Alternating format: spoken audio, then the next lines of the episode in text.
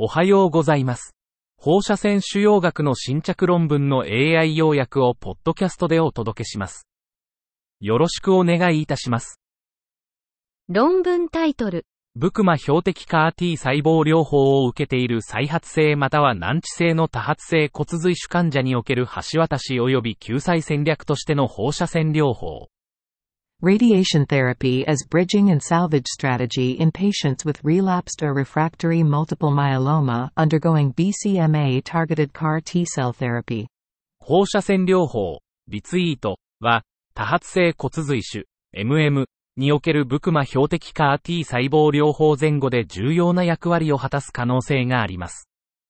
13人の患者を対象に、5人が CAR-T 前のブリッジングリツイート、4人が CAR-T 失敗後のサルベージリツイート、4人が両方を受けました。CAR-T または RT 関連の毒性の悪化はありませんでした。リツイートの現地制御率は100%で、各リツイートコース後の中央値の追跡期間は7.3ヶ月でした。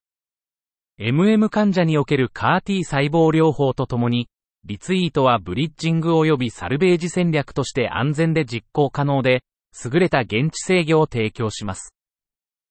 論文タイトル。1.5TMR リニアックでのゲーティング及びフラクション内ドリフト補正、上腹部腫瘍に対する臨床線量測定上の利点。Gating and intrafraction drift correction on a 1.5T Mr. Linak. Clinical dosimetric benefits for upper abdominal tumors. 本研究は、工事場 MR リニアックシステムでゲーティングとベースラインドリフト補正を用いて治療された初の7人の患者について報告しています。ドシメトリー分析により、アクティブモーション管理システムが計画された線量に対する一致性を改善し、上部腹部の治療中の動きの有害な影響を効率的に軽減したことが示されました。キーワード、MR ガイド放射線治療、MR リニアック、ゲーティング、治療中の動き、肝がん、膵がん、モーション管理。論文タイトル。大型、5cm、肝細胞がんに対する陽子線または光子放射線療法の臨床結果及び線量測定結果、訴求的分析。Clinical and dosimetric results of proton or photon radiotherapy for large, greater than 5 cm, hepatocellular carcinoma. A retrospective analysis. 目的、大型不可切除性肝細胞がん、HCC、患者のプロトンまたは光子放射線治療の臨床的、線量学的特性を報告する。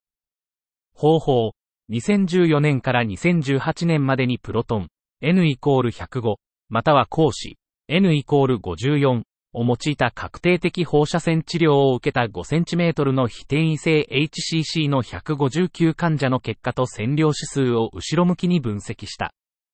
結果、生物学的効果線量、ベッドが75グレー以上の患者は、ベッドが75グレー未満の患者に比べて、局所制御、LC、無増悪生存、PFS、全生存、OS が優位に良好だった。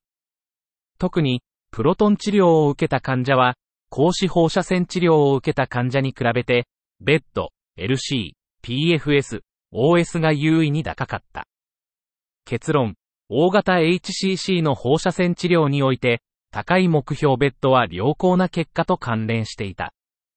特に、プロトン療法は、高線量を投与しながらも、重度の毒性が少ないことが示された。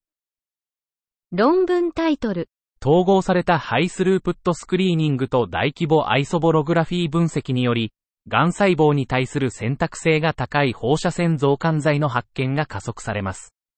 Integrated high throughput screening and large scale isobolographic analysis to accelerate the discovery of radiosensitizers with greater selectivity for cancer cells. 目的、HTS と大規模イソボログラフィック解析を組み合わせた新たなアプローチを開発し、癌細胞に対して強く特異的に作用する放射線増刊化合物の特定を加速する。方法、384ウェルプレート形式で、放射線に対する細胞反応に干渉する可能性のある160の化合物をスクリーニングした。結果、U251mg と Me180 細胞株で2つの等効果で相乗的な4つの化合物と、一つの癌細胞株で相乗的に効果的な11の化合物を選択した。結論、HTS 化学放射線スクリーニングと大規模計算解析は、同時に正常な繊維が細胞に対する不要な毒性の評価を行う効率的なツールである。論文タイトル、光学画像及び赤外線画像からの放射線特徴を使用して、放射線療法による皮膚毒性の早期予測を実証する前向き研究。A prospective study demonstrating early prediction of skin toxicity from radiotherapy using radiomic features from optical and infrared images. 目的、乳がん放射線治療患者の約90%が皮膚毒性を経験し、予測が難しい。治療初期段階での毒性予測が目指される。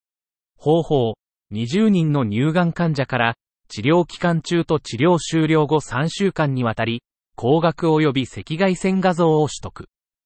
皮膚毒性の評価を行い、機械学習モデルによる予測を試みた。結果、108の特徴から、皮膚毒性と優位な相関を持つ9つの独立した色と温度の特徴が特定された。生物学的有効線量が30グレーを超えないセッションのみを含めた場合、精度は85%以上、ROC 曲線化面積は0.75以上であった。結論、光学及び赤外線画像から抽出された放射線特性の定量分析は、皮膚毒性の予測に有望であることが示された。論文タイトル、オープンリツイート構造、TG263 アクセシビリティのソリューション。OpenRT structures, a solution for TG263 accessibility. 放射線腫瘍学における標準化された名称の一貫性は、大規模データの取り組みとデータ共有が可能になるにつれて重要性を増しています。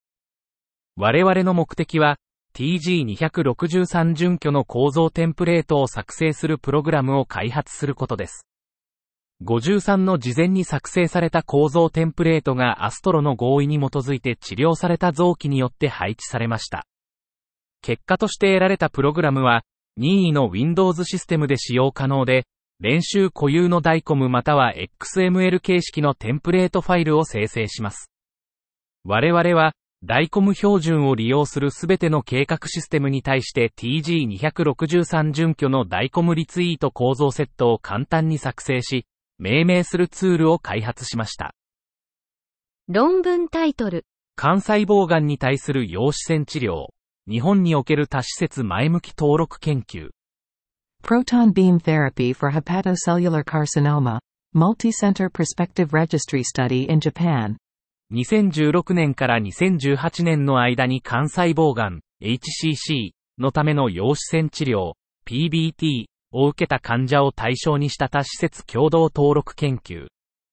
登録された755例のうち、初回 PBT を受け、重複癌のない576例を評価。生存者の中央追跡期間は39ヶ月。全体の中央全生存期間 OS は48.8ヶ月。1年、2年、3年、4年の OS 率はそれぞれ83.8%、68.5%、58.2%、50.1%。再発は332例で、そのうち45例が局所再発。中央無増悪生存期間 PFS は14.7ヶ月。最終フォローアップ時点で、27人の患者が3度以上の地発性有害事象を経験。PBT は HCC に対して良好な治療効果を示し、重篤な地発性有害事象のリスクは低い。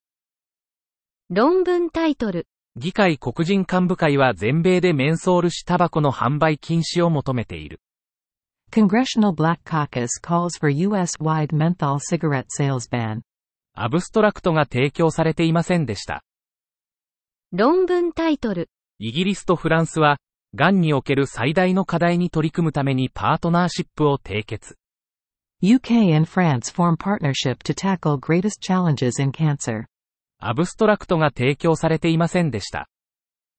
論文タイトル、画像ガイド紙も表剤放射線療法は、モース顕微鏡手術よりも優れた2年再発確率を持っています。